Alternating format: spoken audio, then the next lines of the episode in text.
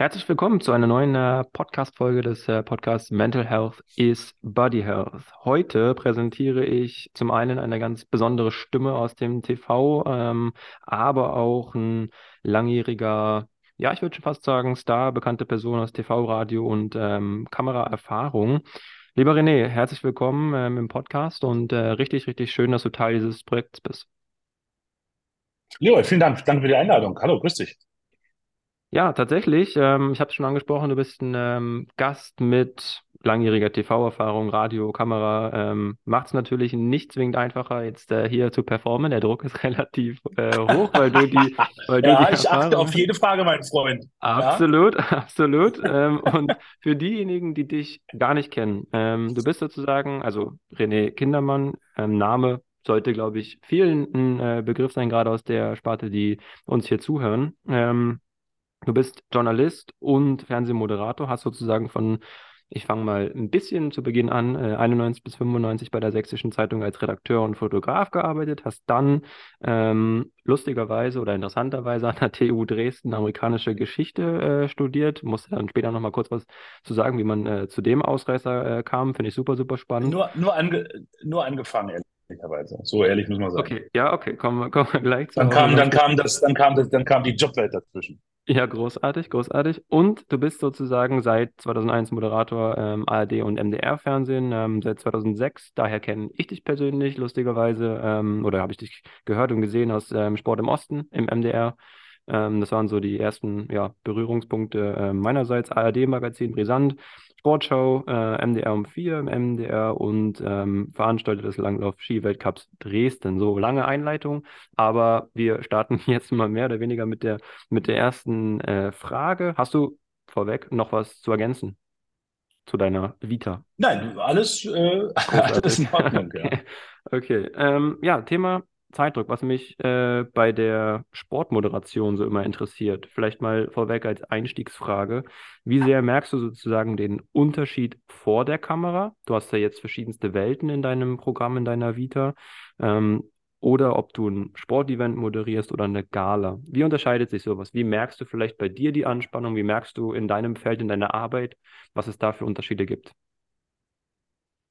Naja, also der Unterschied bei der Gala zwischen Gala und Fernsehen ist halt, bei so einer Gala-Moderation musst du dir halt extrem viele Gedanken machen mhm. äh, über den Einstieg, weil du musst dieses Publikum ja sofort greifen. Ne? Also die müssen sofort irgendwie da sein, es muss irgendwie unterhaltsam und lustig sein.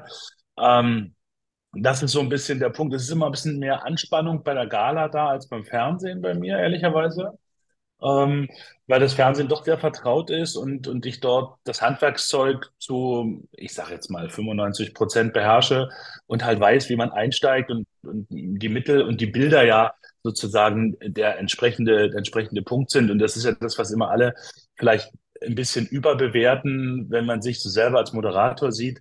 Wir reden beim Fernsehen über 80 Prozent Bild und 20 Prozent Wort. Also wenn du da mit coolen, starken Bildern beim Fernsehen einsteigst, hast immer schon mal den Zuschauer bei dir und hast immer schon mal gewonnen. Bei einer Gala ist das schwieriger, weil da stehst du da da und musst da irgendwie performen und musst die Leute erstmal da mitnehmen, einleitend begrüßen und ein bisschen an die Hand nehmen und mitführen. Also daher ist es schon, ähm, also bei mir ist bei so einer Gala, bei so einem Galaabend, ähm, ist die Anspannung ein bisschen größer als beim Fernsehen.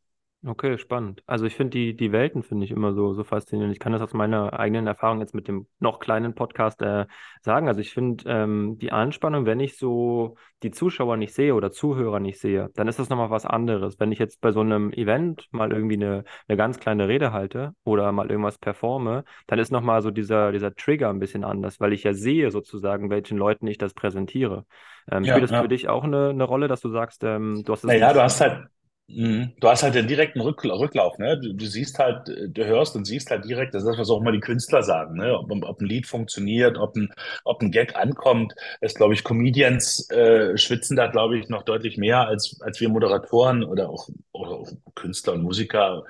Also, wo die sozusagen, die sofort merken, okay, das Publikum mit, lachen die an der richtigen Stelle, klatschen die an der richtigen Stelle, äh, schwingt der Körper in der Musik mit. Das ist ja bei uns Moderatoren alles ein bisschen entspannter. Und trotzdem ist sozusagen der direkte Rücklauf immer noch was, immer noch was Besonderes. Aber auch das gehört zur Wahrheit dazu, ist nicht mein Favorite. Also ich bin mhm. lieber vor der Fernsehkamera, ähm, weil ich dort halt mehr Möglichkeiten auch habe in der Darstellung. Ne? Ich habe dann Ü-Wagen hinter mir oder eine große Regie mit Mitarbeiterinnen und Mitarbeitern. Ich habe die Macht der Bilder einfach bei mir und kann halt bis zur letzten Sekunde halt noch sagen, okay, pass auf, hier ähm, hier können wir noch was verändern. Das geht bei der Gala nicht. Ne? Die Eventproduktionen und auch Eventtechniker sind gar nicht äh, geschult und auch nicht, sag ich mal, im Fokus dessen, dass da, dass man da in letzter Sekunde noch irgendwelche Sachen umstellt. Meine Jungs im Fernsehen und Mädels, die wissen natürlich, dass bis zur letzten Sekunde da im Prinzip der ganze Sendeplan über den Haufen geworfen werden kann. Darauf sind alle vorbereitet.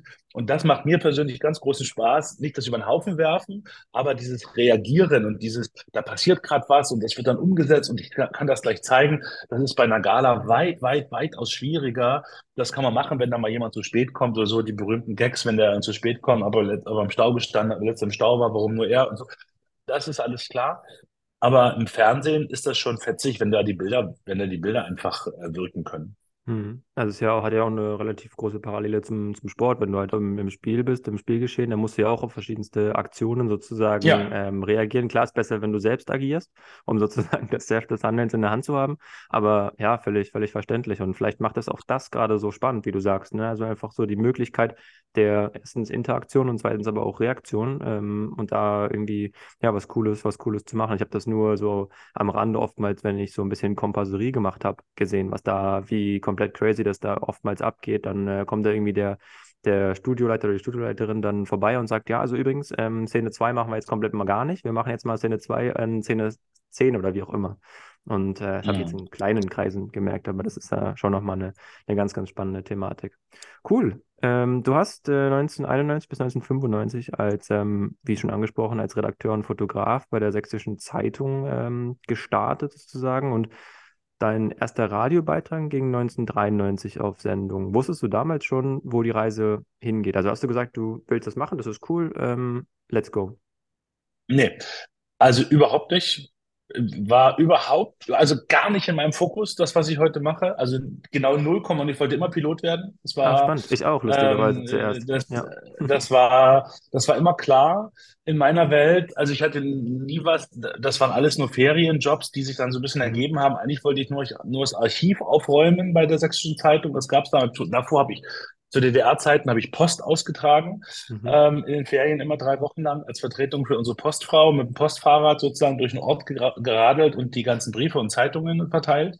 Und daraus ergab sich dann so ein bisschen ähm, mal, zu, mal zur Sächsischen Zeitung zu gehen, weil unser Nachbar war nämlich der Verlagsleiter. Okay. Und der sagt, ja, äh, Archiv aufräumen, klar, wir brauchen immer jemanden, Ferienjob, irgendwie zwei Wochen und so. Und dann kam die Wende und dann brauchte niemand mehr jemand, der das Archiv aufräumt, konnte sich nicht mehr leisten, wollte niemand mehr irgendwie Archiv aufräumen, war sozusagen ganz weit hinten. Aber die haben gesagt, aber wisst ihr was, René, wir brauchen jemanden, der fotografiert. Ich sage,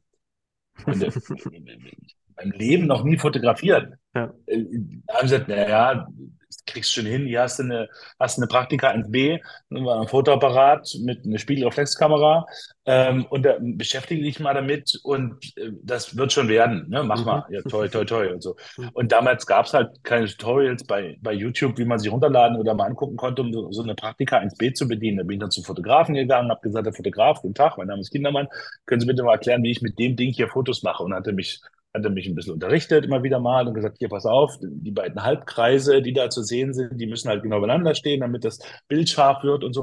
Und da musste, die Blende muss man selber einstellen, gab ja keine Blendenautomatik und sowas, alles die berühmte, wenn ich so lacht, dann Blende 8 und so, das habe ich alles ordentlich gelernt. Und dann habe ich 1991 mein erstes Foto in der Tat gemacht und in der Zeitung gehabt, und zwar vom vom äh, Kindertag. Das war eine Kutschfahrt, okay. die ich fotografiert habe mit Kindern. Die Bildentwicklung hat damals eine Woche gedauert, weil das war Schwarz-Weiß-Film, den konnte damals niemand mehr so richtig entwickeln.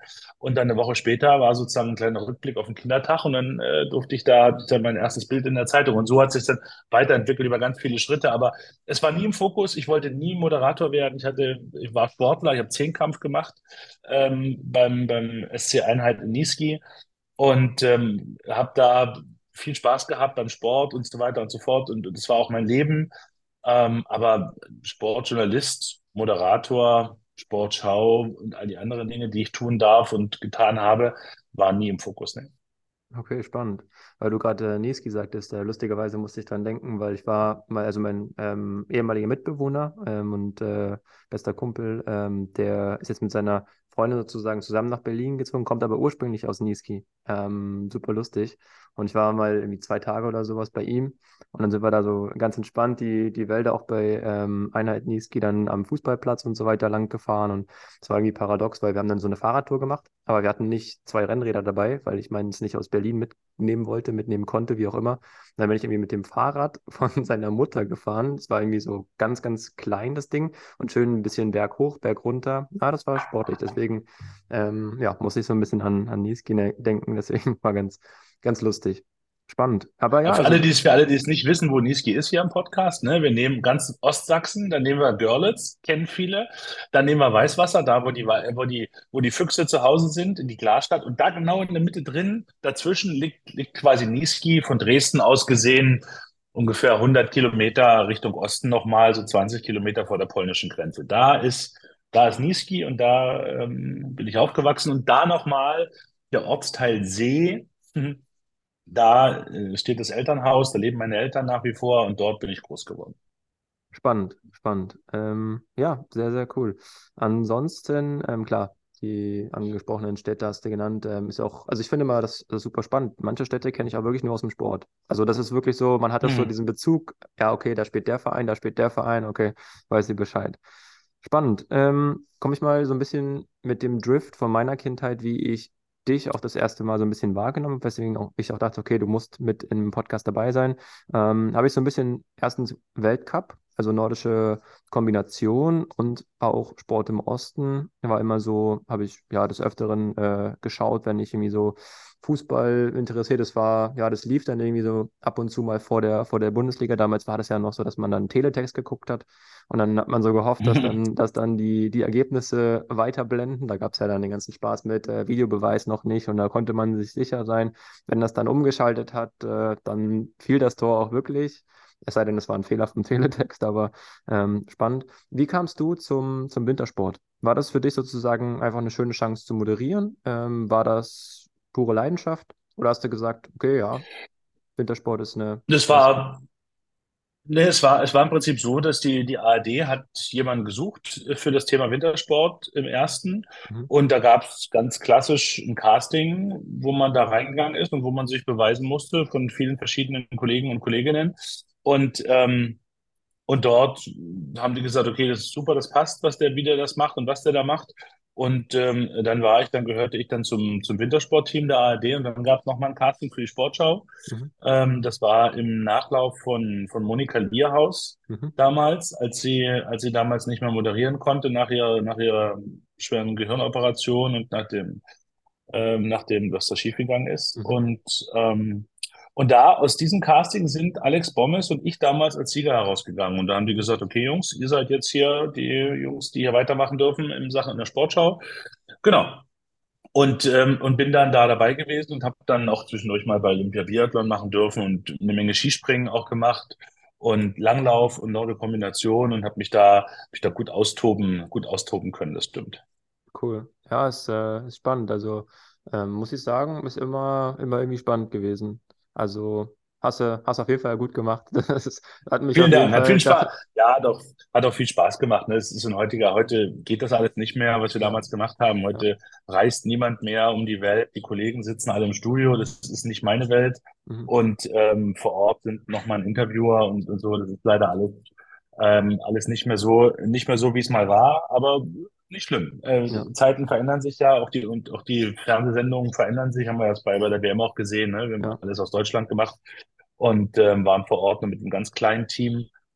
Ähm, und ähm, daher hatte das alles seine Zeit und es war, war wirklich war toll, muss man wirklich sagen. 2006 mit der Ski-WM in Sapporo in Japan angefangen. Ähm, das war schon, das war cool.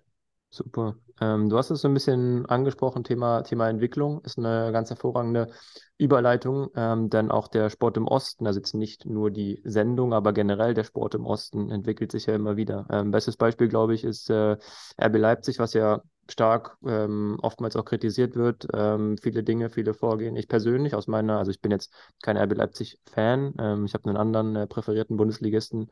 Ähm, Wen denn? Den FC Bayern. Ich kann es auch so. Ach, guck. Na gut, das ist ja einfach. Also Fan vom ersten FC, vom, vom, vom FC Bayern zu sein, ist ja. Ist, ist einfach, ja, ja, absolut, absolut. Ist ähm, einfach. Ja, definitiv, so ist es. Ähm, man, man muss nicht leiden. Es gibt nur immer irgendwie mal ein bisschen Trouble beim FC Hollywood und das war's. Das ist auch, also ich muss auch ehrlich sagen, ähm, lustige Anekdote dazu. Also meine Familie, ähm, ich wohne in Berlin, bin auch aufgewachsen äh, natürlich und lebe immer noch in Berlin und habe nur ein Jahr. Muss man eigentlich Hertha oder Union-Fan sein, oder? Das, das ist nämlich eine lustige Story, weil mein Opa und mein Onkel äh, sind Hertha-Fans. Also mein, Opa, äh, mein Onkel hat auch eine Dauerkarte ja. und so weiter und so fort. Ja. Ähm, und mein erstes Trikot war ein Hertha-Trikot. Ähm, mein Vater ist aber jetzt kein Hertha-Fan sozusagen. Der war schon irgendwie bei Bayern Sympathisant, sage ich mal so.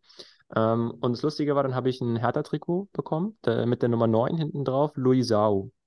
Und mhm. ich hatte das nicht einmal an. Also wirklich nicht einmal. Das war echt der Wahnsinn. Weil ich habe mich damit irgendwie nicht identifiziert und ich glaube, es war auch aus dem Grund heraus, weil ich bin 95er Jahrgang und als ich so das erste Mal alles so mitbekommen habe, war ich so 5, 6, also gerade so um den Champions League-Titel herum ähm, den der FC Bayern sozusagen geholt hat. Und da war irgendwie so, ja, cool, die Mannschaft ist erfolgreich, muss man auch einfach mal so sagen.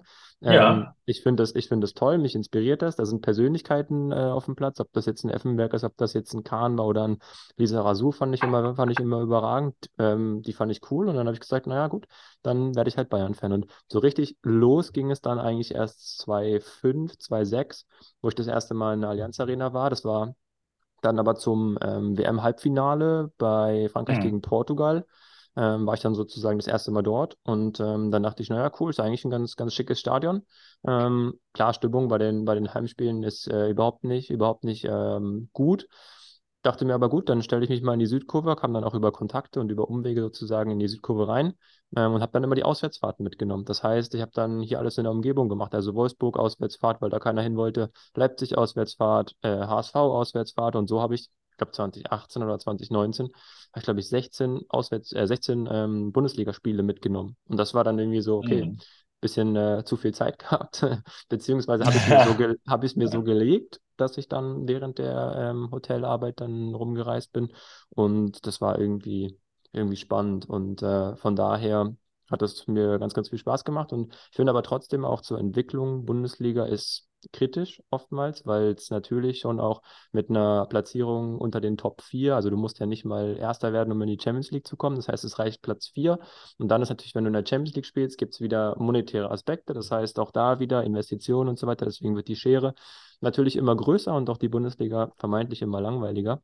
Aber um auf sozusagen das Konstrukt Leipzig zu kommen, ähm, dann, mhm. wie stehst du dazu? Also sagst du, die machen natürlich klar äh, auf der Hand gute Arbeit, aber wie siehst du das ganze, ganze, ganze Konstrukt? Also ganz grundsätzlich muss man sagen, es ist der einzige Weg, äh, den Leipzig gegangen ist, äh, wie man sozusagen im Osten ähm, erfolgreich Fußball spielen kann. Das haben ja alle probiert. Ne? Es mhm. sind ja alle krachend, krachend gescheitert. Es ist Dresden krachend gescheitert. Es ist äh, Magdeburg äh, über Jahre krachend gescheitert. Jetzt sind sie gerade wieder mal ein bisschen weiter oben. Ähm, es ist Erfurt gescheitert. Es ist Leipzig gescheitert mit Lok und mit Chemie. Also alles, was da an Experimenten da war, ist gescheitert, weil es am Ende äh, unprofessionell war und, und das ist der entscheidende Punkt, und da bin ich ganz, ganz nah und ganz dicht bei Rainer Kallmund. Ähm, der hat mal, als er sich in Dresden engagiert hat für eine Weile, haben wir viele Interviews geführt, der war auch bei mir im Studio und so, und der hat gesagt, weißt du, das Entscheidende an einem Fußballmanager ist, er darf sich nicht größer machen als der Verein. Der Verein ist immer der Star. Und das haben im Fußball Osten ganz viele und immer nach wie vor noch verkennen das ganz viele, die sich versuchen wollen, über den Verein zu profilieren. Und das geht immer schief, weil mhm. du am Ende Entscheidungen triffst, die für dich gut sind und die für dich als Person gut sind, aber nicht unbedingt für den Verein die richtigen sind. Und das ist halt der große Unterschied zu dem, was da in Leipzig passiert. Ähm, in Leipzig geht es nicht darum, irgendeine Person, die sich darüber profilieren will. Dort ist von Anfang an klar, der Verein ist der Superstar. Und es geht immer darum, äh, diesen Verein nach vorn zu bringen. Jetzt können wir uns gerne unter Fußballtraditionalisten lange unterhalten ähm, und lange diskutieren. Wir werden auf, kein, auf keine gemeinsamen Nenner kommen, äh, ob das die richtige Art und Weise ist, Fußball zu leben. Es ist ein, es ist ein Verein, wo es darum geht, Geld zu verdienen. Ne, muss man ganz klipp und klar sagen. Die bauen da ein Trainingsleistungszentrum mit 35 Millionen, packen da 200, 200 Leute rein, äh, Fußball, Jugend, Jugendliche und hoffen, dass einer von denen durchkommt.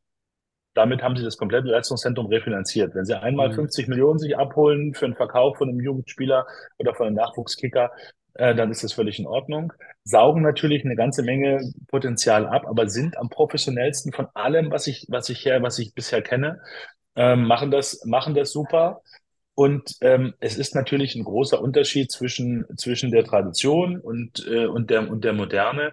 Aber es, Borussia Dortmund ist eine Aktiengesellschaft. Also mehr Kapitalismus geht nicht. Ja, klar, ja? auf jeden Fall. Äh, der, FC, der FC Bayern, de, deine Freunde aus München, sind auch eine Aktiengesellschaft, aufgeteilt in verschiedene einzelne, äh, in verschiedene einzelne Lose. Ähm, es gibt überall Spielbetriebs GmbHs, dort, wo sie nicht existieren, geht es den Berg runter, muss man auch klipp und klar sagen. Ähm, all das sind Sachen, gegen die wird sich äh, immer noch stark verweigert. Und ähm, daher machen sie es richtig. Und und ähm, es sind, äh, es sind wirklich, und, und darum geht's ja am Ende, ähm, die Fußballspieler, die da sind, sind großartig, die machen einen coolen Job. Marco Rose, finde ich persönlich, ist ein Herzensmensch, mag den ganz doll, finde das ganz großartig, dass, dass dass RB sich für diesen Trainer entschieden hat. Und ich glaube, die werden auch gemeinsam einen großen, erfolgreichen Weg gehen.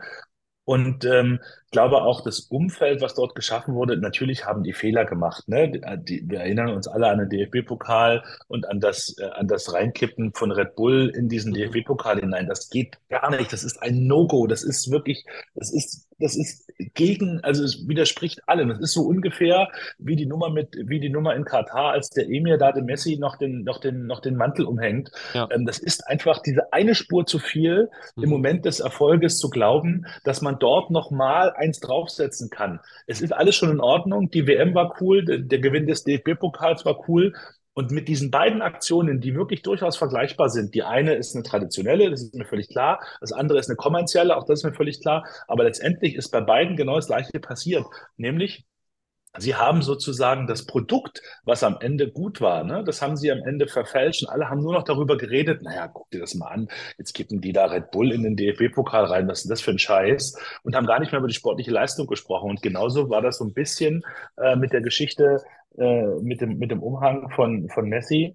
Ähm, es war eine tolle Weltmeisterschaft. Ich war selber vor Ort, habe es alles angeguckt, aber und es war alles gut. Es war, die waren im Ziel. Es war das beste WM-Finale aller Zeiten. Das mhm. waren sich alle klar. Es hat doch in, in vielen Augen wenn, also hat die richtige Mannschaft gewonnen, der richtige Fußballspieler am Ende Weltmeister geworden. Und dann kommt diese Nummer und beschäftigt zwei Wochen lang die Weltpresse und überdeckt sozusagen eine wirklich perfekt organisierte Weltmeisterschaft. Und genauso war es bei RB Leipzig. Also da haben die gelernt, die Leipziger. Das wird ihnen nie wieder passieren, weiß ich auch. Ähm, und ähm, machen da im Nachwuchsleistungszentrum alles richtig. Jetzt kommt die Frauenmannschaft mit hoch. Auch die wird erfolgreich sein. Das ist so sicher wie das Amen in der Kirche. Ja, und wahrscheinlich werden wir es erleben, ähnlich wie bei Bayern München, dass am Ende mal die Männer und die Frauen gleichzeitig äh, deutsche Meister werden.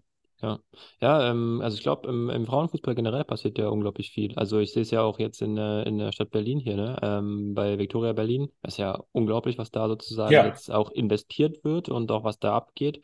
Ähm, wenn ich mir anschaue, ähm, gerade noch irgendwie gefühlt äh, gegen den Abstieg in der, in der Regionalliga sozusagen äh, gespielt, gefühlt. Und dann kommt da eine, ob das eine Verena Pauster ist oder, oder wie auch immer, Fußball.de und Stepstone, die da jetzt ähm, mit dabei sind und geben da richtig Gas und wollen halt unbedingt hoch. Und ich meine, die Frage ist halt immer, ähm, wie baust du sozusagen so ein Projekt auf? Machst du das einfach, dass du sagst, okay, du ziehst das hoch? Leipzig hat es clever gemacht, hat erstmal sozusagen mehr oder weniger das Grundgerüst äh, geschaffen. Natürlich auch da von der Lizenz von äh, Mark Ranstedt profitiert in dem Sinne. Ja. Ähm, aber gut, also ich meine, ganz ehrlich, einen, einen guten Job, wie du sagst, machen sie. Ähm, alle, alle an Bord und auch da die Aktionen jetzt mit, ähm, mit Eberl gut, haben sie sich auch nochmal einen äh, Top-Mann und ich glaube, dass auch da die, die Kombination Rose Eberl hat funktioniert. Ähm, das ist auch eine Sache, die, die ähm, ja, weiter, weitergehen wird und ähm, vielleicht kann man da auch den einen oder anderen ähm, Überraschungskuh sowohl Spielerseite als auch ähm, Erfolgsseite nochmal landen. Ich meine, gut, der Anfang jetzt mit Pokal wurde gemacht, aber ich meine auch da, Champions League, Bundesliga, ähm, weiß man nicht. Also irgendwann muss ja auch, das sage ich als Bayern-Fan ungern, aber irgendwann muss ja auch mal die, die ja. Meisterserie reißen. Ne? Das glaube ich auch. Das wird auch passieren. Das ist, das ist so sicher wie es Abend natürlich, auch wenn sie natürlich in München an der Sebener Straße alles dafür tun dass es nicht passiert. Aber es ist das Gesetz der Serie, dass es passieren wird an irgendeinem Punkt. Ähm, und ähm, aber du hast schon recht. Wir haben halt das große Problem mit der Bundesliga, dass die, dass die Schere halt so weit auseinanderklafft ja. mittlerweile. Ne? Das ja. ist das große Problem. Auf der anderen Seite ähm, beschweren sich alle, dass nicht genug Vermarktungserlöse, jetzt ist die Geschäftsführerin der DFL schon wieder abgelöst worden und, und, und so weiter und so fort, ähm, beschweren sich alle, dass die, dass, die, dass die Erlöse halt nicht kommen. Wenn ich mir aber angucke, wenn wir uns mal in die, in, in die äh, Ligen reingucken, wo die großen Erlöse erzielt sind, die spielen schon seit 14 Tagen wieder Fußball. Ja, ähm, ja, absolut. Ja, weißt du, das ist so, das ist so, ich, höre auch immer mal den, den Podcast von Matze Knob und von, von äh, Kali und, und, und ja. Tobi. Ähm, haben sie auch immer heftig, Kali als, als, als, sag ich mal, als Fußballmanager und, und, sag ich mal, Herr der alten Gattung, der findet das alles total richtig und total super und, und die Jungs haben natürlich völlig recht, indem sie sagen, Jungs, also Leute, jetzt ganz im Ernst, wozu brauchen wir denn eine Winterpause bis zum 21. 21. Januar? Was ist das für ein Quatsch? Da ist ein Monat lang verschwindet die Bundesliga von der Bildfläche. Ein Monat lang haben all die Spieler, die in der Bundesliga spielen, keine Chance, sich zu zeigen. Ein Monat lang kassieren alle anderen schon wieder äh, Erlöse aus dem internationalen Fußballgeschäft und aus den Medienrechten. Und wir stehen da und haben Trainingslager. So, was, was, warum? Was, ist, was, was gibt es da für einen Grund dafür? Zeiten und bla und Bums hast du nicht gesehen. Und äh, das, das ist schon, das ist schon krass. Und ich glaube, da da, auch da wieder ist die Bundesliga zwischen Tradition und Moderne total gefangen. Ne? Das, mhm.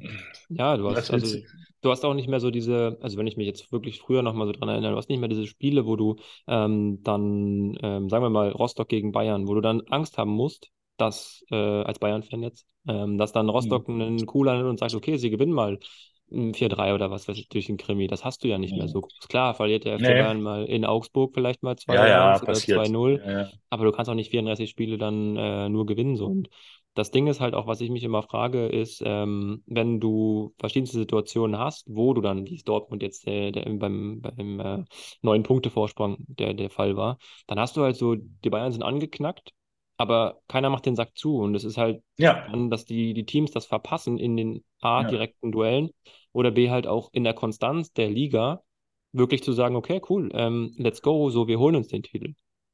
Ich glaube, es ist ein Kopfproblem. Weil, weißt du, wo, weißt du woran das liegt? Meinst du so die, die Angst vorm Gewinn sozusagen, wie beim, wie beim Ja, es getraut sich, ja, pass auf, es getraut sich niemand auszusprechen am Anfang der Saison, ich will Meister werden. Ja. Ja. Getraut sich mehr. Keiner sagt mehr, also außer Bayern München, also Dortmund sagt es nicht, Leipzig sagt es nicht, Leverkusen sagt es nicht, gut, Schalke, ähm, Freiburg ist klar, das, ne, und auch Union, das sind, das sind äh, Ausnahmesituationen gewesen, das wird sich äh, bereinigen jetzt in der Rückrunde oder in dem äh, zweiten Hälfte. Ähm, aber niemand getraut sich mehr auszusprechen und sagt, ey Leute, wir fangen hier an, wir möchten Meister werden. Alle wollen irgendwie Champions League Platz erreichen ja, und unter den Top 5 und die anderen wollen nur Top 10 werden. Aber wie soll denn das funktionieren? In meiner Welt kann das nicht funktionieren. Also, wenn ich, wenn ich einer Mannschaft sage, passt auf, wir sind total zufrieden, wenn wir Erster vom Rest sind hinter den Bayern, gefühlt, sage ich jetzt mal, passiert nämlich genau das. Dieses Selbstverständnis, dass man auf den Platz geht und sagt, ey, Alter, wir werden hier deutscher Meister, warum? Das ist halt Bayern ja. München, schlagen wir die halt. Das passiert. Das ist, ich glaube, es ist eine, ist eine Einstellungsfrage, eine Kopffrage weil, und da sind wir nicht unschuldig, wir Medien, ähm, weil wir natürlich so auf solche Aussagen hoffen und warten und die dann sozusagen sofort, wenn eine Niederlage kommt, also wenn dann, wenn, wenn Aki Watz gesagt, wir wollen deutscher Meister werden und die ersten drei Spiele gehen verloren, nehmen wir die Aussage, halten die dem äh, im Stadion nach dem 0 zu 2 gegen Freiburg vor die Nase und sagen, Herr Watzke, sagen Sie mal, Sie haben doch, wir hören mal ganz kurz rein, äh, was Sie gesagt haben zur Saisoneröffnung.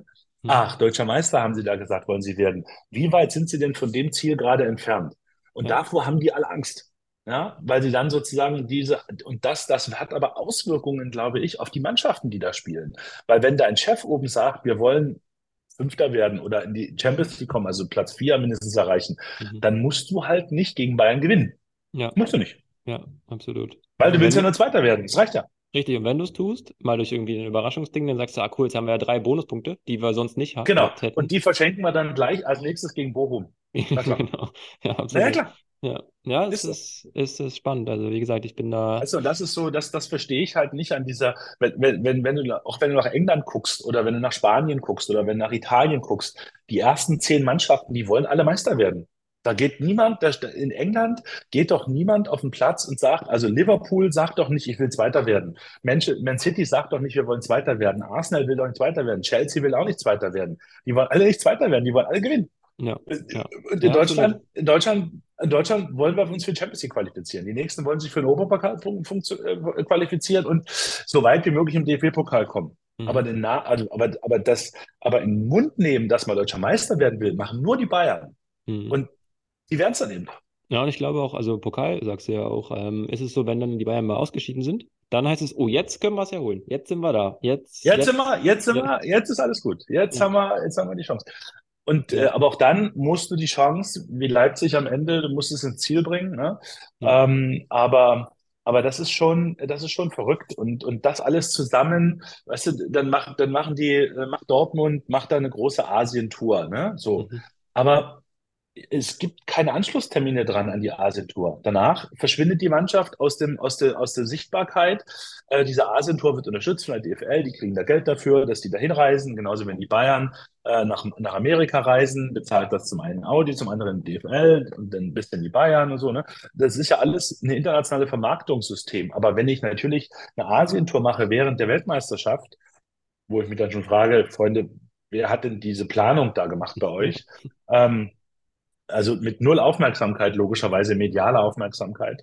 Geht ja auch gar nicht, ne? logisch. Ähm, und, und danach habe ich aber nichts, was ich da anbieten kann. Danach sage ich dann übrigens, wenn ihr uns wiedersehen wollt, wir sehen uns Ende Januar wieder. Ja. Da sagen die, aber Leute, wir haben jetzt, wir haben jetzt hier November. Ja. Ihr seid jetzt hier Mitte November, seid ihr jetzt bei uns hier am Shanghai und boah, boah, boom, hast du nicht gesehen? Macht ihr überall Werbung für die Bundesliga und für Dortmund. Und wann genau sehen wir euch wieder? Ende Januar? Mhm. Ah, wir gucken, da guck mal, da guck mal England. Ja, wir gucken hier Premier League. Ja. ja. so danach gucken wir die Franzosen, dann gucken wir die Italiener, dann gucken wir die Spanier, die spielen ja alle schon wieder. Die Deutschen kommen dann irgendwann wieder um die Ecke und dann das ist halt, das gehört alles mit dazu. Und das, und weißt du, und wenn du dann, wenn du dann halt die, die internationale Vermarktung halt mehr Geld hättest, aus, also ich glaube, der nationale Topf ist ausgeschöpft, mehr wird nicht funktionieren innerhalb von Deutschland. Das wird eh schon knackig, überhaupt das Geld wieder zu erreichen, was sie jetzt bekommen. Aber international ist halt da, auch da bin ich bei Uli Hoeneß, wenn man es schafft, jedem Asiaten einen Euro dafür abzunehmen, irgendwie sich in Kontakt mit der Bundesliga zu beschäftigen. Hat die Bundesliga so viel Geld ja. und könnte alles machen. Aber ja, du musst halt dahin und du musst den Leuten halt klar machen, dass du ein geiles Produkt hast. Und das ist halt schwierig, hm. muss man ehrlicherweise sagen. Weise Worte, weise Worte. Ja, spannend. Ähm, ganz spannend finde ich übrigens auch dein ähm, Engagement bei den äh, Paralympischen Sommerspielen in der AD 2012. Ist schon, äh, schon eine Weile her, weiß ich, aber generell ähm, ja. Paralympische Spiele finde ich ja auch immer, immer wichtiger. Es gibt jetzt ja auch im, in Berlin dieses Jahr schon ähm, die Special Olympics. Special Olympics. Äh, genau, lustigerweise äh, habe ich mich ähm, relativ spontan oder durch Zufall gekommen, habe ich mich so als Volunteer dort angemeldet, weil ich das unglaublich wichtig finde, gerade auch wenn man so ein bisschen ähm, durch Marken unterstützt wird, äh, dass man da halt einfach präsent ist und das fand ich immer ganz, ganz verrückt, weil das Umfeld bei mir meinte so, ja, aber warum machst du denn das als Selbstständiger? Dann bist du eine Woche ohne Verdienst und äh, dann, weiß nicht, klingst du dich da aus und dann sagst du, du machst hier ein bisschen, da ein bisschen und äh, umsonst paralympische Spiele mehr oder weniger. Ich meinte, ja, aber es ist unglaublich wichtig, sowas auch zu machen, weil im Sport äh, finde ich das schön, wenn man einfach Menschen, Menschen da auch die, die Wertschätzung zeigt. Also wenn ich selbst beim Marathon ähm, das sehe, ich finde es großartig, wenn es da Helfer und Helferinnen gibt, die mir die Banane reichen, sage ich mal so. Ne? Hört sich jetzt sehr abgehoben an, aber ich glaube, du weißt, was ich meine. Ähm, ja. Und das finde ich, finde ich äh, großartig. Und ist dir das mehr oder weniger im paralympischen Bereich oder im, mit ja, Special Olympics noch ein bisschen zu wenig? Oder sagst du, wir sind da eigentlich auf einem ganz guten Weg durch die Special Olympics in Berlin jetzt auch? Also ich finde, wir sind da auf so einem brillanten Weg, ähm, der wirklich, der wirklich toll ist und auch die Entwicklung der, ähm, der paralympischen Spiele hat er einen, also so eine rasante Entwicklung genommen. Also ich weiß noch, wir haben, ich habe Vancouver auch übertragen, die mhm. Paralympischen Winterspiele haben wir zum ersten Mal ähm, überhaupt im deutschen Fernsehen wirklich echte Live-Übertragungen gehabt von, von den Wettkämpfen vor Ort. Und wenn ich dann sehe, was wir da in Korea gemacht haben, in Pyeongchang ähm, und auch in Peking, äh, das war natürlich, da ist ja kein Unterschied mehr zwischen Olympia und den, und den Paralympischen Spielen. Ähm, und das finde ich ganz großartig. Ich finde das Engagement von Berlin mega mit den, mit den Special Olympics. Auch das Programm mit das Host City Programm Dresden ist da ja auch ja. mit dabei. Ja. Ähm, und, und, und bereitet, ich glaube, Ecuador kommt nach Dresden und dort bereitet die Mannschaft Ecuador bereitet sich quasi in, in, in Dresden vor Host City Programm, weil die, die es nicht wissen, geht darum, dass Berlin sich quasi ein Programm oder Deutschland ein Programm aufgelegt hat, wo die ganzen Nationalmannschaften sich jeweils vorbereiten. Mhm. Das ist so ein bisschen wie beim Fußball, wenn man irgendwo hinfährt. Wir haben das ja gesehen, die Deutschen waren im Oman, haben sich vorbereitet auf die WM in Katar. Ähm, das ist ähnlich bei den Paralympics und da gibt es ein Host City Programm, wo in ganz Deutschland verteilt verschiedene Nationalmannschaften in verschiedenen Städten, bevor es in Berlin dann losgeht, sich vorbereiten. Und das alles ist natürlich auch kulturell aufgeladen und mit Zeitziehen verbunden, dass die Menschen halt sehen, die halt nach Deutschland kommen, wie cool, wie toll Deutschland ist. Und das finde ich ein mega geiles Programm würde mich auch freuen, wenn das die, wenn das der DFB äh, kopieren würde für die für die Europameisterschaft dann 2024 mhm. im Fußball, weil das ist einfach toll. Genau darum geht es, diese Begegnungen zu schaffen mit Menschen aus der ganzen Welt in unserem Land, die dann erfahren, wie cool und wie toll unser Land ist. Ähm, und das finde ich ganz toll und ich finde auch das Engagement von vielen Firmen, die das machen im paralympischen Sport, exzellent. Ähm, es ist mittlerweile das Jahr haben wir auch einen paralympischen, Welt, einen paralympischen Weltcup veranstaltet in Dresden und in Altenberg für den nordischen Skisport. Es ist verrückterweise mittlerweile einfacher für den paralympischen Sport Sponsoren zu finden okay. äh, als, für den Hochleist als für den Hochleistungssport, was kein gutes Zeichen ist in Deutschland. Das Thema Hochleistungssport in Deutschland hat keinen guten Ruf. Ähm, ich engagiere mich da auch in einem Verein in Dresden, Leistungssport Dresden äh, e.V., um einfach dem Leistungssport wieder eine Stimme zu geben. Mhm. Ähm, das ist, finde ich, ganz, ganz wichtig, weil das alles so ein bisschen, naja, ähm, so stiefmütterlich behandelt wird. Wir haben ein schlechtes Prämiensystem für unsere Sportler, für unsere Leistungssportler außerhalb des Fußballs. Wir haben, wir haben keine gute Anschlusskaderförderung, die wirklich, wirklich den Menschen und den Sportlerinnen und Sportlern die Chance gibt, ihren Sport wirklich auszuleben und dann weiterzumachen. Das ist, es wird, es gibt, der DSB gibt sich Mühe, es gibt verschiedene Programme, hinter der Ziellinie ist so ein Programm, was super funktioniert, was aber nur für Olympiasieger offen ist oder in Teilen nur zu Olympiasiegern offen ist.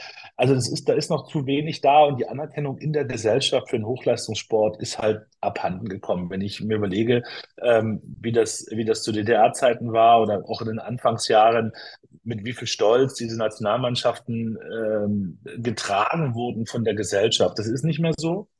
Mhm. Das ist schade.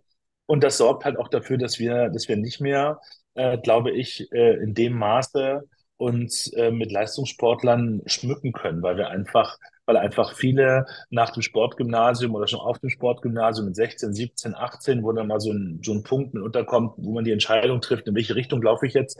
Ähm, da ist ganz oft die Entscheidung, die die Eltern auch treffen, aus ihrer Sicht sicherlich richtig, zu sagen, ach komm, das war schön, ist auch gut, du wirst aber weiter Sport machen, aber jetzt mach erst mal Beruf, mach erst mal Studium und lass mal den Sport ein bisschen, bisschen runter, ein bisschen runterfallen hinten. Und dann passiert es, dass wir einfach Talente verlieren in ganz vielen Bereichen. Ne? Ja, ja, klar. Also ich hatte ähm, letztens jetzt so eine ähm, Podcast-Unterhaltung ähm, sozusagen mit Philipp Flieger, der ja im Marathonbereich äh, unterwegs ist und der sagte auch, also er musste lernen, so hart wie es klingt, dass dieser Sport, dieser Leistungssport nicht komplett alles ist, zum einen. Zum zweiten natürlich, dass die Förderung, wie du sagst, oder die Unterstützung ähm, viel zu wenig ist. Also auch gerade was mentale Sachen angeht, also auch mentale Bereiche da zu unterstützen und einfach auch da mit Rat und Tat äh, zur Seite zu stehen. Und auch das Thema Talente natürlich. Ne? Also wenn ich das jetzt im, im Berliner Raum sehe, gerade im Fußball, da hast du, okay, zwei, drei Vereine hast du, klar, Berlin, äh, Hertha und Union, aber dann wird es schon schwieriger, da so ein bisschen was zu finden. Und viele auch aus meinem Jahrgang, ich meine, der 95er Jahrgang ist relativ stark. Ähm, da ist halt immer so die Frage, klar, wie, wie setzt du das Ganze in Berlin und auch so im 95er Bereich? Einige sind dann über Umwege nochmal Profi geworden. Ähm, ja, aber also ich finde, DFB macht das schon gut. Also das ist, mhm. also man, also man kann sich beim DFB an der Stelle wirklich ein Beispiel nehmen. Also diese, diese Landeskaderstützpunkte und auch dieses Recruiting und Scouting, was die machen im Nachwuchsbereich, plus die Vereine, die ja nochmal dazukommen, die ja auch nochmal ein Scouting dahinter stecken mhm. haben und die auch nochmal ein Recruiting haben und dann nochmal Tage, wo man, wo man seine Kinder hinschaffen kann und vorspielen lassen kann. Also ich finde, äh, auf, also da macht der DFB wirklich ganz viel richtig. Also finde ich. Mhm. Im Gegensatz zum DSB, der macht da ganz viel falsch, bis hin zu mhm. alles falsch, ähm, inklusive der, der Spitzensportverbände wie Leichtathletik, die machen, also wirklich, also da ist wirklich nichts richtig, was die, was die in dem Bereich machen, aus meiner Sicht, weil es immer, immer als Grundlage hat die Eigeninitiative der Eltern und der Sportler und der, und der Kinder und der Jugendlichen. Es ist, es gibt kein Zugreifen vom Verbandsseite her. Das macht der DFB völlig richtig. Ähm, also das, das würde ich jetzt, da würde ich jetzt nicht mitgehen äh, und sagen, dass, dass, dass man im Fußball, weil da haben wir einfach auch da sind wir gut unterwegs, mhm. also mit Talenten. Ob die dann, wenn die durchkommen und, und, dann diesen Sprung in die, wirklich in die, in die Bundesliga schaffen, das ist noch was anderes. Ähm, aber, aber in dem Bereich ja, aber alle anderen, die neben dem DFB da unterwegs sind, Schwierig, machen wirklich ja. Ja, alles falsch. Also das absolut. muss man ganz klar sagen. Es gibt keine Anreize. Ähm, weißt du, auch diese ganze, was du gerade sagst mit dem Ehrenamt. Ähm, wir, ich glaube, ich glaube, man kann, ich bin nicht genau informiert, aber ich glaube, 400 Euro im Jahr als äh, steuerlich absetzen, wenn man im Ehrenamt unterwegs ja, ist für Ausgaben, die man davon.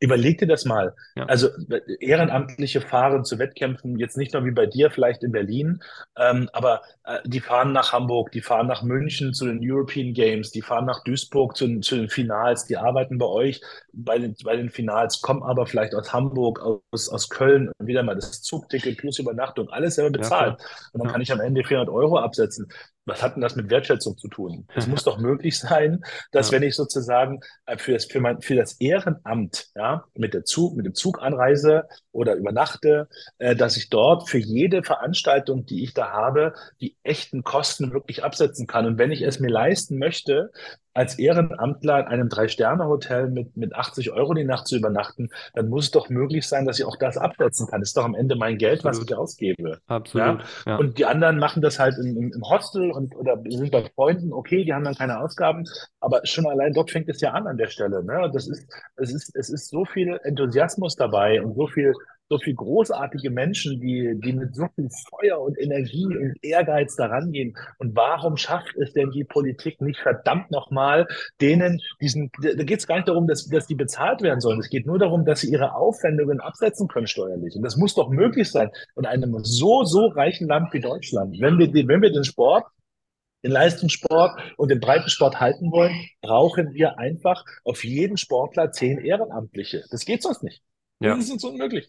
Ja, absolut. Und, und also, die Politik sitzt da und überlegt und macht und tut und ach, oh je, und Steuern und ach, naja, wie macht man das denn? Und tausend Kataloge und tausend Rechtfertigungen, ach, da könnte man ja betrügen, machen, tun, hast du nicht gesehen vertraut doch mal den Menschen und gebt ihnen die Chance, einfach ihre Kosten von den Steuern absetzen zu können. Und das ist, und wir hätten ganz sicher noch mehr Ehrenamtliche da, weil am Ende viele entscheiden und sagen, okay, wenn ich jetzt bei den European Games war, die zwei Wochen, kann ich nicht noch bei den Finals aushelfen oder kann nicht noch zu den, zu den Volleyballmeisterschaften nach Hamburg fahren, die bräuchten mich aber eigentlich auch. Und so, ne? Und, und, ja, ja, vor allem die, die ähm, Begeisterung, der Wille ist ja da. Also wenn ich das bei, beim, beim Marathon zum Beispiel immer sehe, was in Berlin da los ist, erstens an ehrenamtlichen Leuten oder ich war jetzt auch ähm, letztes, vorletztes Jahr ist es ja schon ähm, bei dem Marathon in München oder auch in Wien, das sind ja überragende Events, trotz ja. Corona ähm, oder Corona-Auspendelung, wie auch immer, egal. Aber die Leute haben ja Bock. Die sagen ja, die sind dabei, die möchten das und das ist ja cool. Und dann einfach zu unterstützen, wie du sagst, ähm, finde ich, finde ich ungemein wichtig. Aber, aber gut, ich hoffe, da, da ändert sich ähm, was. Äh, wir kommen. Ich glaube nicht, übrigens. Meinst, du, meinst, nicht. Du, nee, meinst du nicht? Okay. Ja. Der Sport hat, das, das, das ist ja genau das, was ich gerade sage, der DOSB ja. ist halt so schwach. Ja. Ähm, und, ähm, und unsere Innenministerin die für den Sport zuständig ist, kannst du in der Pfeife rauchen, was das betrifft. Ja. Ähm, das ist, ähm, das wird sich nichts ändern, weil es sozusagen, es gibt keine Stimme für den Sport, die wirklich, ähm, die wirklich, ich sage mal, für den Sport Lobbyarbeit betreibt. Der DSB ist viel zu politisch mittlerweile mhm. äh, und auch der DFB im Übrigen, das ist nicht viel besser. Ähm, Aber, aber, aber es ist niemand da, der wirklich sagt, so, pass mal auf, jetzt mal ganz im Ernst, jetzt ist mir egal, ob ihr mich wieder wählt oder nicht, aber ich Ja, möchte jetzt, dass die Ehrenamtlichen im deutschen Sport eine Stimme kriegen und die möchten, das muss das und das passieren, damit wir diese Wettkämpfe weiter absichern können. Die haben, die diskutieren auf viel zu großen Ebenen über Sportsysteme und, und, und Zuordnungen von, von Olympiastützpunkten und Trainingsprogramme hier und da und dort hast du nicht gesehen. Und sie vergessen ganz oft die Basis. Und, und das finde ich bedenkenswert. Und da sehe ich aber auch niemanden, äh, der sozusagen sich darum kümmert. ja, ja, gebe ich dir zu 100% recht. Ähm, wir kommen so ein bisschen auf das, äh, auf den Sport nochmal in einer gewissen anderen Form für dich persönlich. Ähm, was war so dein sportliches Highlight ähm, vor der Kamera, hinter der Kamera, wie auch immer du das äh, sehen möchtest, handhaben möchtest, vom Feeling her, ähm, dass du sozusagen auch, ja, auch gerne moderieren durftest oder wo du gesagt hast, okay, das war echt cool und warum war es so besonders? Klar, natürlich hast du die ganzen Spiele immer. Ähm, wenn du jetzt ein, ein Event rauspicken müsstest, von der Atmosphäre, vom Handling, Ja. was wär's? Also das ist, das ist relativ klar. Also es gibt zwei Sachen. Das eine ist äh, Olympia in Vancouver, Ja, okay. Mhm. besten Olympischen Spiele ever. Mhm. Ähm, und äh, die nordische Ski-WM in Oslo. Okay. Ähm, Mhm. das war also auf dem Holmenkollen ähm, eine Ski-WM zu erleben. Ähm, im Stadion gestanden ähm, mit, mit Ronny Ackermann damals als Experten für nordische Kombination und äh, damals auch die Verabschiedung von, von Tobi Angerer als, aus dem Langlauf. Und äh, dieser, dieser, das ist ja dieser, dieses, dieses Skistadion besteht ja aus zwei Hälften. Das ist einmal das Stadion mit, mit der Schanze, dieser Mhm. Kessel, wo man da mal reinguckt. Und daneben ist das, ist das Langlauf- und Biathlonstadion. Und ähm, dort haben wir unser eigenes Wort nicht mehr verstanden. Es war unmöglich, Wow. sich zu unterhalten, weil, weil die Menschen dort so ausgerastet sind und es so eine Lautstärke war und so und diese Begeisterung in diesem, in dieser Stadt, in, äh, auf diesem Stadtberg, sage ich jetzt mal, miterleben zu dürfen, dort in der Wiege des Wintersports, also da, wo quasi der, der Skilanglauf, der Skispringen, wo alles erfunden wurde, worauf der Skisport aufbaut, ähm, dort dabei sein zu dürfen und das miterleben, miterlebt zu haben, das war, also da habe ich jetzt wieder Gänsehaut, das war unglaublich. Und, und. Vancouver war natürlich aus dem Grund schön, weil es, weil es wirklich besondere Spiele waren, an einem extrem besonderen Ort. Es ist die lebenswerteste Stadt der Welt. Ähm, und das hat man natürlich auch bei diesen, bei diesen Winterspielen gemerkt, ne? Dieses Pendeln zwischen Whistler und Vancouver. Ähm, und äh, auch die Paralympics da gemacht hat, im Vorfeld mit Katharina Witt äh, Filme gedreht äh, und so weiter und so fort. Das war besonders. Aber, aber diese, diese Winterspiele in Oslo, äh, diese Weltmeisterschaft in Oslo, deswegen hat mich mich so geärgert, äh, dass die Winterspiele nicht nach, nicht nach, also wenn sie schon nicht nach Deutschland gegangen sind, nach München, Mhm. was schon eine Katastrophe war, ähm, dass sie dann auch nicht nach Oslo gegangen sind und nach Norwegen. Ähm, das hat mich wirklich sehr, sehr geärgert, weil es, weil ich weiß, wie sehr die Menschen dort Wintersport lieben und was das für unfassbare Winterspiele geworden wären, äh, wenn wir da, wenn sie, wenn es dann eine Entscheidung gegeben hätte für Norwegen. Ja, ja, ich habe das, also ich fand Oslo auch wunderschön. Ich habe mal vier Wochen in Oslo gelebt. Das war so ein, ja, so ein ähm, Four Weeks Abroad Ding. Ähm, das war so eine vom, vom Erasmus-Projekt sozusagen. Mhm. War echt wunder, wunderschön. Habe dort in einem Hotel gearbeitet, im Hotel Continental. Das ist so das einzige Fünf-Sterne-Haus dort. Und ähm, dann hatten wir auch so eine Besichtigung auf dem Holmenkollen und das war echt schon, also muss ich sagen, war schon, es war super, super kalt an dem, an dem Tag. Ja, War mir auch ja, es ist kalt in Oslo. war, war mir relativ wurscht, aber das war echt, also wirklich alleine schon das Leer zu sehen oder generell diese ganze Natur drumherum, in allem drum und dran, in allen ihren Facetten, traumhaft. Also wie gesagt, kann ich, äh, kann Mhm. ich gut nachvollziehen und Oslo wird auch definitiv nochmal ähm, in naher Zukunft sozusagen eine, eine Reise äh, sein. Ich war jetzt ähm, zu Weihnachten in Stockholm, also relativ ähnlich gelegen, auch äh, wunderschön. Von daher der Norden äh, macht schon Spaß. Ist äh, eine ganz, ganz coole Sache. Und äh, übrigens laufe ich nächstes Jahr, nee, dieses Jahr ist es ja schon. Warum denke ich immer nächstes? Naja, anyway, ähm, den Halbmarathon in Stockholm. Da bin ich auch sehr gespannt, wie das, Okay. wie das sein Mhm. wird. Mal gucken. Das ist äh, Anfang September. Bin ich sehr gespannt. Spannend. Jetzt bist du ja auch in deinem äh, beruflichen Alltag äh, relativ viel beschäftigt zum einen. Deswegen freut es mich umso mehr, dass du gesagt hast, du machst, nimmst jetzt mal hier ein Stündchen Zeit und quatsch mal mit mir.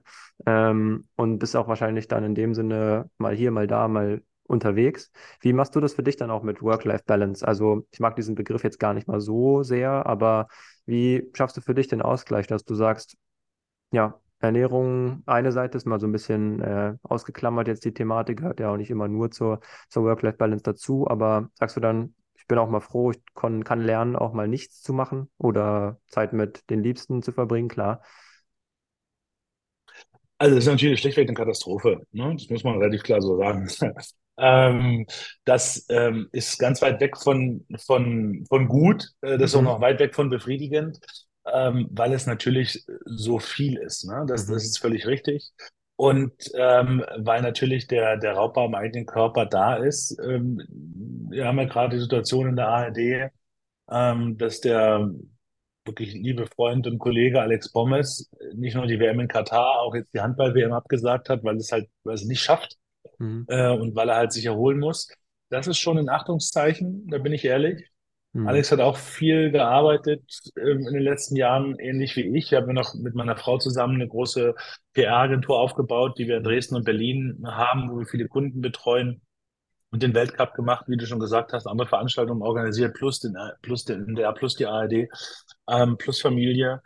Ähm, das ist viel. Ähm, das muss man sich, da, wir sind doch gerade jetzt so in dem, in dem Januar jetzt, wo wir uns da mal ein paar Gedanken machen drüber, wie wir das in Zukunft aufteilen werden, alles. Mhm. Ähm, aber das ist nicht gut.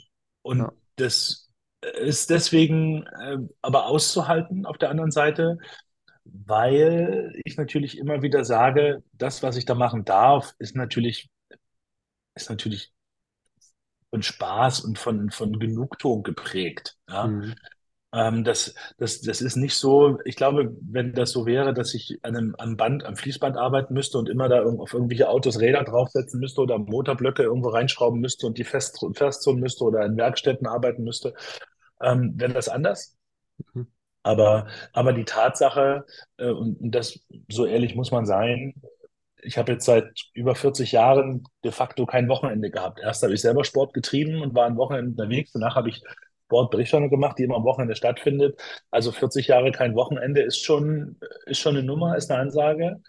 Ähm, aber es ist, es ist auszuhalten, es macht, macht großen Spaß. Und trotzdem, äh, gebe ich dir recht, muss man sich, äh, auch wenn ich das bin da, bin da wie du, dieses Work-Life-Balance ist auch nicht meine Baustelle und ich finde das auch ganz komisch. Vielleicht gibt es da mal eine andere Formulierung dafür. Aber so einen Ausgleich zu schaffen, ähm, dass man, dass man sozusagen da wieder mal runterfährt und, und so ein bisschen eine Pause reinpackt, das ist schon, glaube ich, wichtig. Und das ist auch, wir, wir sind ja in einem kreativen Berufsumfeld unterwegs und, und wir brauchen ja die Langeweile, um kreativ zu sein. Mhm. Das ist so, ne? Du musst, also, wenn du dich langweilst und wenn du halt über Sachen nachdenkst und überlegst und machst und sagst, ah, scheiße, jetzt habe ich Langeweile, was mache ich denn da? Und dann mal da guckst und mal hier guckst und mal ein bisschen genauer hinguckst, plötzlich kommen dir Ideen und plötzlich ist der Kopf wieder aktiv und so. Das ist, glaube ich, ganz wichtig, dass man immer so ein bisschen so ein Stück weit Langeweile, Langeweile mit einschiebt, damit die Kreativität immer wieder aufblühen kann. Ja, ja, gutes Beispiel ist und auch ein gutes, gutes Stichwort dazu, weil bei mir war das mit dem, mit dem Podcast so. Ich hatte jetzt keine Langeweile vor drei Monaten, aber es war halt so, ich dachte, okay, gut, ähm, ich bin an einem Punkt, wo ich sage, der Podcast, den mache ich, aber ein Mono, Mono, also ein Monolog zu führen, ist nicht cool irgendwie. Das ist dann ganz nett so. Die Leute, ich meine, was habe ich jetzt? Klar, kann ich über mentale Gesundheit sprechen, ich kann über Ernährung sprechen, ich kann über meinen Alltag mit Athletiktraining mit Kunden sprechen. Aber auf gut Deutsch gesagt, wenn du dich dafür nicht interessierst, wen juckt das dann? Dann hast du vielleicht da 20 Ja, Zuhörer genau. und das ist nett, aber das ist jetzt nicht irgendwie so Attraction-mäßig jetzt so das Ding. Und dann dachte ich auch so, naja, cool. Also das Ding ist, was viele im, im Umkreis bei mir oftmals vergessen, so etwas zu machen, so wie du es auch sagst, was dir Spaß macht, ist dann halt echt auch ein Geschenk. Und zu sagen, ähm, ich habe jetzt das mit dem Podcast gefunden, temporär bringt mir das natürlich jetzt keinen keinen monetären Aspekt, aber trotzdem ist es auch eine Sache, wo ich mir die Arbeit gerne aufbrumme und sage, okay, ist, mir ist es egal, ich schneide das. Ist es in dem Sinne ja nur Audio, das heißt, es geht noch einigermaßen mit dem Aufwand. Aber trotzdem ist es eine coole Sache, einfach zu sagen, ja, ich mache das noch dazu, ich mache das noch zusätzlich und dann setze ich mich halt Samstag, Sonntag mal hin und schneide dann mal Podcast. Ja, und das sind halt Sachen, das macht man dann ja auch gerne und ich kann mir das gut vorstellen, wenn du dann ähm, aus Vancouver beispielsweise berichtest oder wenn du sagst, du machst dann äh, Sportschau etc. etc. Das sind ja auch Erlebnisse. Erstens, die vergisst du nicht. Zweitens sind das Sachen, die machen dir Spaß und wenn du dafür lebst, ähm, noch viel, viel cooler. Also von daher bin ich voll, voll bei dir. Wobei man auch da natürlich immer ein bisschen aufpassen muss, dass man das ähm, ja unter Kontrolle hat zum einen. und zum anderen auch äh, ja, differenziert betrachtet. Also von daher bin ich, bin ich ganz bei dir. Cool. Ja. Ähm, es ist tatsächlich so, du bist schon fast erlöst mit dem, mit dem Podcast hier. Ich habe noch eine. Ja, ich, ich, macht großen Spaß, alles gut. Das finde ich toll. Ich habe noch eine Special-Frage. Vielleicht ist es eine Frage, über die du mhm.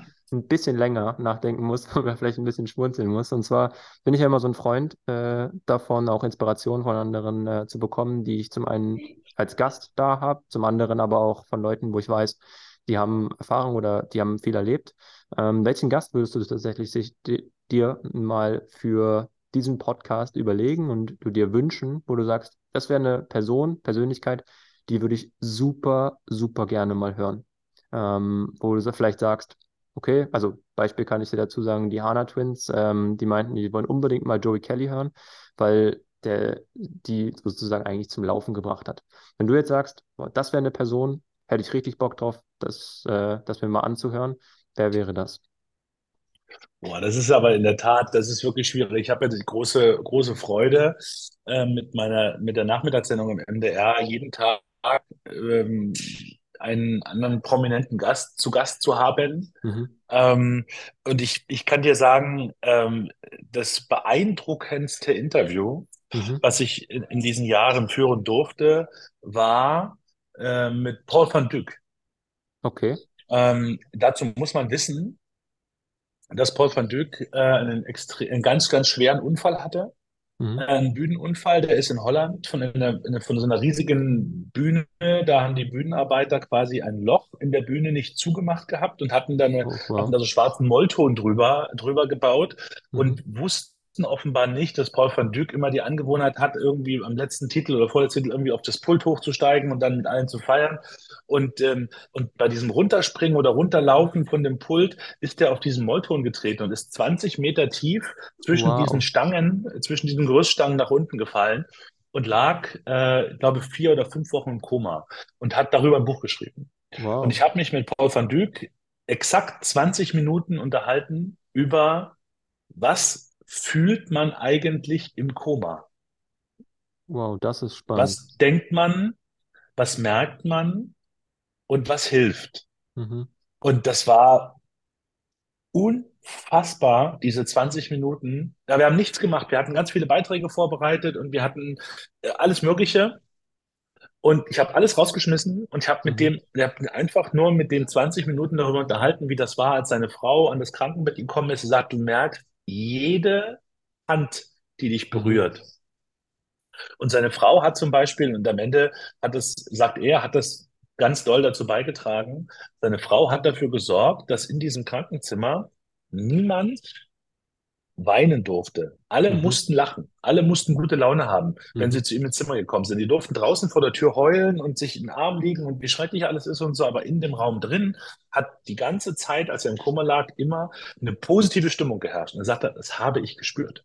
Ich habe cool. es gespürt. Ja. Ich habe diese Frau gespürt, ich habe diese Menschen gespürt, ich habe daraus Kraft gezogen.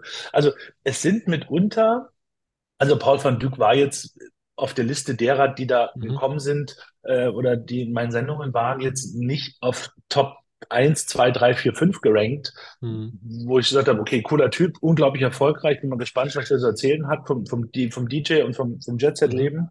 Ähm, aber ich will nur sagen damit, es ist immer ganz schwer im Vorfeld, und das geht mir ganz oft so, ähm, es ist immer ganz schwer im Vorfeld zu sagen, oh, das, den will ich jetzt aber gern mal hören, ja. weil das und das, das ist so, ne, das, mh, hm, das ist so mitunter, weißt du, dann, dann kommt, dann kommt ein, ein, ein Jungschauspieler um die Ecke mit einer Lebensgeschichte, von der du keine Ahnung hast und, und, und, und bläst dir die ganze Sendung weg, weil er einfach total cool und, und, und, und, und entspannt, äh, entspannt ist. Aber ich glaube, so im, im sportlichen Bereich, weil ich ihn einfach so unglaublich schätze und weil er das, weil er sich einfach so rar macht, Matthias Sammer mhm. ist jemand, ähm, den, ähm, dem, den ich, dem ich, dem ich unglaublich schätze. Mhm. Ähm, einer der intelligentesten Fußballer, den es auf dieser Welt gibt, glaube mhm. ich, ähm, weil er einfach so, so unfassbar auf diesem Fußballplatz antizipiert, was passiert und, und Spielzüge vorhersehen kann und, und weil er einfach, er ist einfach, er ist einfach unglaublich klug. Ja, der mhm. weiß einfach so viel. Äh, und, äh, und mit dem, mit dem über das Leben, nicht über den Fußball, das mhm. macht er ja bei The Sohn und ne, so überall mal, aber mit dem über das Leben zu sprechen und mal zu gucken, was ist da, was passiert denn, warum, warum, warum, alle Welt wollte den als Trainer haben und der sagt, nee, mach ich nicht. Ja. Ich mach ein bisschen Berater in Dortmund, mach ein bisschen hier, mach ein bisschen da und, und alle schreien immer nach dem. Ne? Der DFB schreit sofort, nee, ich mach hier Berater in Dortmund, ich mach hier ein bisschen. Ne? So, also das sind, das sind so Sachen, also den, den Matthias finde ich ganz, ganz spannend, nicht nur weil er aus Dresden kommt, aber als, als Persönlichkeit einfach so unglaublich. Okay, also ja. das ist, das ist wirklich, das ist wirklich, wirklich, wirklich toll. Und ich glaube, ich glaube auch, ähm, ähm, ich glaube auch, wenn, wenn, wenn Alex jetzt sich erholt hat und hoffentlich, hoffentlich, hoffentlich wieder zurück ist, ähm, mit ihm mal darüber zu reden, was da passiert ist. Ich meine, der war bei den Proben bei den Studioproben am 19. November äh, mhm. war, war da und hat dann danach gesagt, nee, bin raus, bin, bin vorbei. Ich ja. mache die Weltmeisterschaft nicht als Hauptmoderator, ich mhm. gehe jetzt nicht den Schritt äh, zur Weltmeisterschaft Handball. Ähm, da ist was passiert. Ne? Da, da, wir wissen alle nicht genau, was es ist. Wir drücken ihm ganz doll die Daumen von der Ferne. Ähm, aber ähm, mit Alex mal darüber zu sprechen, das wird, glaube ich, auch eine sehr, sehr intensive, das braucht Zeit, der braucht jetzt ganz viel ja, Zeit absolut, und ganz klar, viel abgeschottet, ja. Ruhe und sowas alles, aber, aber ja, mit, mit Menschen, also ich finde es halt immer ganz spannend, ähm, wenn, wenn so Lebenslinien nicht so hm ja. nach oben schießen. Und ja. es ist immer, immer der, klar kann man immer ganz viel reden über Höhepunkte und wie toll alles war und so weiter, aber, aber die wirklich spannenden Dinge kommen im Prinzip dann zum Tages, äh, zum Vorschein, wenn du mit Leuten über die Krisen sprichst und über die Momente, wo es mal nach unten geht und wo man mal nicht immer nur im Sonnenschein stand und wo immer alles cool war und immer alles großartig war. Und dort kommst du dann den Leuten sehr nah und, äh, und, und im Endeffekt, und das ist ja auch so ein Learning, ähm, eine Verbesserung von sich selbst oder von seiner Arbeit, egal in welchem Bereich, setzt immer in meiner, in meinem Dafürhalten immer nur an der Stelle ein, wenn Kritik geübt wird.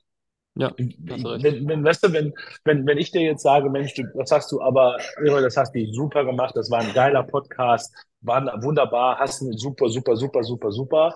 Das nimmst du dir, das tut jetzt fünf Minuten gut und noch zehn Minuten gut, aber du wirst nicht darüber nachdenken im Nachgang, was hätte ich anders machen können, ist das und so weiter und so fort. Ne? Aber aus Kritik, also mir geht es so, aus Kritik habe ich immer gelernt, habe ich immer eine Stärke herausgenommen, habe ich immer Veränderungsprozesse begonnen, weil ich gesagt habe, okay, jetzt kann an der Kritik ein bisschen was Persönliches dran sein, das mag sein, aber im Grundsatz hat er vielleicht recht oder hat sie vielleicht recht mit dem, was sie da sagt. Also man muss sich was verändern, muss sich was anders tun ähm, und so weiter. Und da, da entwickelt man sich. Und so schwer und so schwierig das ist, Kritik einzustecken, gerade unser in der Medienbranche, ne, wo das ja immer gleich ganz persönlich genommen wird an ganz vielen Stellen. Aber, aber nur über eine kritische Auseinandersetzung, Auseinandersetzung mit sich selbst wird man, ver verändert man sich und geht in den Veränderungsprozess rein und macht Dinge anders und im Zweifel ganz oft ehrlicherweise besser als vorher. Ja, ja, hast du, hast du vollkommen recht. Also ich finde so gerade dieses Format, äh, was ich jetzt ja dann auch starte und so ins, ins Leben gerufen habe, habe ich einfach gesagt, ganz ehrlich, ähm, das ist ganz nett, auch mit den Menschen hier irgendwie über Sport und so weiter und so fort zu sprechen, aber wirklich auch mal da punktuell zu schauen, okay, was gibt es für Menschen, die jetzt bereits einen Podcast haben und sowas machen, jetzt unabhängig vom Sport, sondern breit gefächert. Aber sowas finde ich super, super spannend und sowas gucke ich mir persönlich auch gerne an auf YouTube oder höre mir das an, weil ich das ungemein wichtig finde. Ähm, als kurzes Beispiel dazu hatte ich gestern ja die Aufnahme mit dem ähm, Johannes Grasser ähm, oder auch Johnny sozusagen genannt und bei dem ist das so, der hat ähm, Tetraspastik und alle haben gesagt, ähm, du wirst nie, nie irgendwas reißen im Leben, gar nichts. Und hat er gesagt, okay, seine Ärztin damals hat gesagt, ähm, bleib lieber im Rollstuhl sitzen, ähm, brauchst gar nicht versuchen äh, zu laufen, das kriegst du eh nicht hin. Und letzte, letzten Monat oder Oktober, November, Dezember 2022 ist der auf den 400 Meter hohen Zuckerhut geklettert. Und das ist der Wahnsinn, wo du so denkst, wow, krass, du kriegst so eine, so eine Ansage von deiner Ärztin damals und versuchst dir dann vielleicht ein, zwei Wochen später irgendwie das Leben zu nehmen oder wie auch immer und brennst dann so ein Feuerwerk da ab. Mega. Und das sind halt die Sachen, wo ich sage, das finde ich äh, cool und da will man natürlich versuchen, das auch irgendwie von den Leuten ähm, rauszuholen. Aber es ist ein spannender. Ah, einen habe ich, einen habe ich noch, einen habe ich noch für dich. Ja. Einen habe ich noch für dich. Mhm. Infantino. Oh, Oh, dann müsste ich aber Infantino, die Nummer. Spricht er eigentlich Deutsch? Ja, ne? Ja, ja, klar. Der Ja. spricht, der spricht, ich glaube, acht Sprachen fließend. Ja. Das ist unfassbar. Ja. Ähm, ich habe den, ich hab den erlebt da unten in Katar, wo ich Ja. unten war. Ähm, du kannst dich dem nicht entziehen. Ja. Kannst Ja. du nicht. Also äh, mit all der Kritik und all diesen komischen Pressekonferenzen, die der an den Tag gelegt hat da unten, ähm, ja, ja, ja. Ähm, aber ich habe den erlebt, da haben die da in, im Stadtzentrum von Doha, haben die so eine, so eine, so eine Statue, naja, so ein Mhm. Baum, der wie eine Hand aussieht, so ein, so ein, Denkmal für Maradona eingeweiht. Da war die komplette 86er WM-Mannschaft da von Argentinien, außer Maradona natürlich. Mhm. Äh, der stand da als Statue daneben, Infantino dazwischen. Im astreinen, im astreinen Spanisch hat er da mit allen brilliert, hin und Wow. her, Taktbumm, hast du nicht gesehen, Wertschätzung da, dort, hier. Ähm, und auch so von, von dem, was man so hört aus, den, aus, dem Umfeld, aus seinem Umfeld von Mitarbeiterinnen und Mitarbeitern, ist der total handsam, ja, und, und ganz klar in seiner Struktur, ein Machtmensch, überhaupt keine Frage.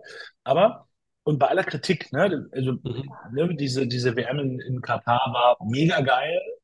Jetzt kann man sich darüber wieder diskutieren, bis der Arzt kommt, ob der an der richtigen Stelle war, zu richten. Egal. Aber überleg doch mal, was die gemacht haben. Die haben es geschafft und der hat gesagt, passt auf, Leute, wir bringen die Weltmeisterschaft in den arabischen Raum. Mhm. Machen wir. Und hat dafür das komplette Kalenderwerk des Weltfußballs aufgedröselt und gesagt, okay, pass auf, Leute, ihr macht da mal eine Pause, äh, ihr spielt da mal zur Weltmeisterschaft, ihr kommt da mal da runter und danach könnt ihr wieder weiterspielen.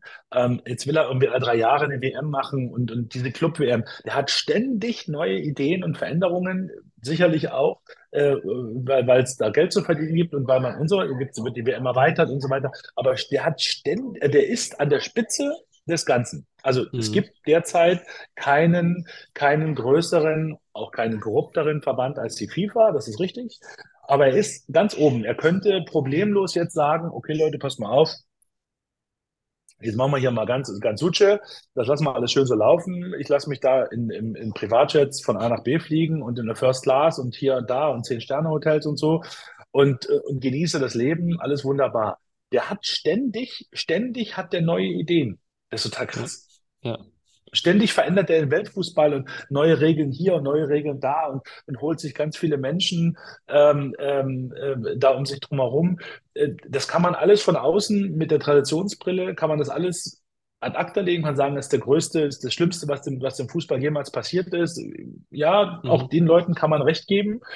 Ähm, aber, aber was, aber dieser Mensch muss einen so großen Drang, einen Veränderungswillen in sich haben. Was Und wo der herkommt, steckt. warum Ja. der das macht, Ja. wieso der das tut. Und, und der weiß ja um seine, der weiß doch, wenn der sich auf eine Pressekonferenz hinsetzt und sagt, ich fühle mich heute schwul und ich fühle mich heute als Gastarbeiter ich fühle mich heute als absolut. Katari, ich fühle mich heute als Inder, ich fühle mich heute, der weiß ja ganz genau, was da passiert, wenn der das sagt. Das ist ja niemand, der jetzt so sagt, huch, scheiße, hätte ich vielleicht nicht, hätte ich vielleicht nicht sagen sollen, dass ich heute als Schwuler fühle hier in Katar. Der, der weiß ja um die Wirkung seiner Worte. Ja, der macht absolut. es trotzdem. Ja. Warum macht der das? Also Ja, was, absolut. was treibt den an? Was, warum steht der früh auf und, und will sozusagen jeden Tag diesen Weltfußball neu erfinden? Mhm. Und, und das ist, also, ich kann nur sagen, von den drei, vier, fünf Begegnungen, die ich mit dem hatte, ähm, das ist immer alles ganz schön gesagt, wenn dann der DFB sagt, der Totengräber des, des, des Weltfußballs und, und, und so weiter und so fort. Aber der ist, der ist halt, und dann kommt halt dieses Foto mit unserer Innenministerin, wo er da auf diese Binde zeigt im Stadion. Ähm, das, das ist krass, du kannst dich dem nicht entziehen. Der steht da da und hat eine Aura um sich drumherum und denkst dir, ach krass, das ist er. Dort steht da ein Mensch. Und, und, und alle drängen sich, jetzt macht er wieder da irgendwie ein Selfie am Sarg von Pelé und die ganze Welt ist wieder entrüstet darüber, dass der sozusagen solche Dinge da tut. Aber das ist total, aber, aber den mal wirklich auf den Stuhl zu setzen und sagen, so, Herr Infantino, jetzt erzählen Sie mir mal, Was was, ist da eigentlich Phase? Ja. was ist denn da eigentlich los bei Ihnen? Was, was, Ja. was, wa- welche, was ist bei Ihnen anders als bei all diesen anderen Menschen, die auch im Welt, in der Welt unterwegs sind? Ne? Das ist so, man da zum Beispiel jetzt kom- komplementär zu Thomas Bach vergleicht. Ne? Das ist ein alter Mann, der irgendwie versucht, dieses Konstrukt IOC am Laufen zu halten, aber wirklich Innovationen kommen da nicht her. Ja. Ja. Die machen Olympia, die machen Jugendolympische Spiele. Ähm, da wollen sie ein paar Sportarten rausnehmen, da ein bisschen was reinnehmen, da ein bisschen rüber, ein bisschen hin und her. Aber wirklich, ich sage jetzt mal eine Innovation, dass man sagt, nicht so. was? Stimmt. Hat das IOC sich da ausgedacht? Was für eine geile Kombination ist das denn, was die da machen? Da, ja. So, das ist cool, was die machen. Ne? Das ist auch alles äh, vor Ort und gelernt und so und so weiter. Aber, aber, aber, aber das ist halt schon, der Typ ist schon, ist, ist schon eine Nummer, finde ich. Also den ja. mal, den mal zu interviewen und mit dem mal darüber zu reden, was, was treibt ihn an? Gar nicht so sehr, ne, so, ich, man muss den gar nicht, äh, sag ich mal, so in die, in die Kritikecke setzen und ihn da immer bombardieren und sagen, ah, warum machen, warum, weshalb, weswegen. Nee, nee. Ich würde mal sagen, was, was, was, was, macht, was ist bei dem im Kopf los? Ne, wo, wo holt der sich diese mentale Stärke her, um das ja auch auszuhalten? Ich meine, der ist ja nicht, der ist ja nie blöd, der sieht ja, was alle über ihn schreiben. Ja, klar, absolut. Und, und, ja, absolut. und geht da durch und sagt, Freunde, hier, ja. kommt mal. Werde ich ihm mal also eine WhatsApp, werde ich ihm mal eine WhatsApp, werde ich ihm mal eine WhatsApp-Nachricht schreiben, mal gucken. Mal, mal anfragen, mal anfragen, in, mal anfragen in Zürich. Absolut, absolut. Nee, spannend. Äh, großartig. Sehr, sehr cool. Äh, ich muss sagen, du hast es äh, überstanden. Es war mir ein Riesenfest. Das muss ich sagen, hat mir extrem es hat viel Spaß nicht, gemacht. Nichts mit überstanden, macht dich gar nicht so klein. Nee, da aber, ist nichts mit überstehen, nein, das, hat, das macht Spaß. Das ist doch, das ist doch toll. Ähm, magst du noch was zum Abschluss äh, sagen, wo man, also ich pack's in die Shownotes, völlig klar, aber vielleicht noch was zu dir, wo du sagst, okay, da schaut mal vorbei. Äh, ich habe jetzt gerade das große Projekt, äh, das ist so mein, mein Ding. Ähm, schaut da mal vorbei für die Zuhörer und Zuhörerinnen.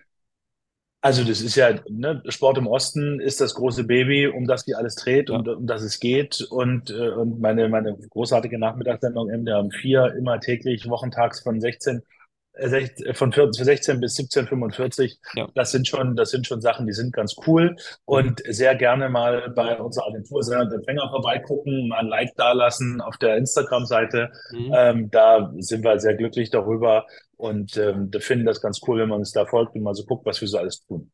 Cool, super. Ähm, ja, der Podcast, denke ich mal, wird äh, entweder Ende Januar oder Anfang Februar. Das ist eine, eine coole Sache. Ich habe auch lange überlegt, ob ich zwei Folgen pro Woche äh, rausbringe, weil das Ding ist halt auch immer, wenn ich jetzt aufnehme und dann erst im Ende April die Folge rauskommt, dann ist ja schon wieder so viel passiert. Immer ein bisschen doof. Von daher heißt ja. es jetzt dann Attacke und äh, Vollgas. Von daher sehr, sehr cool.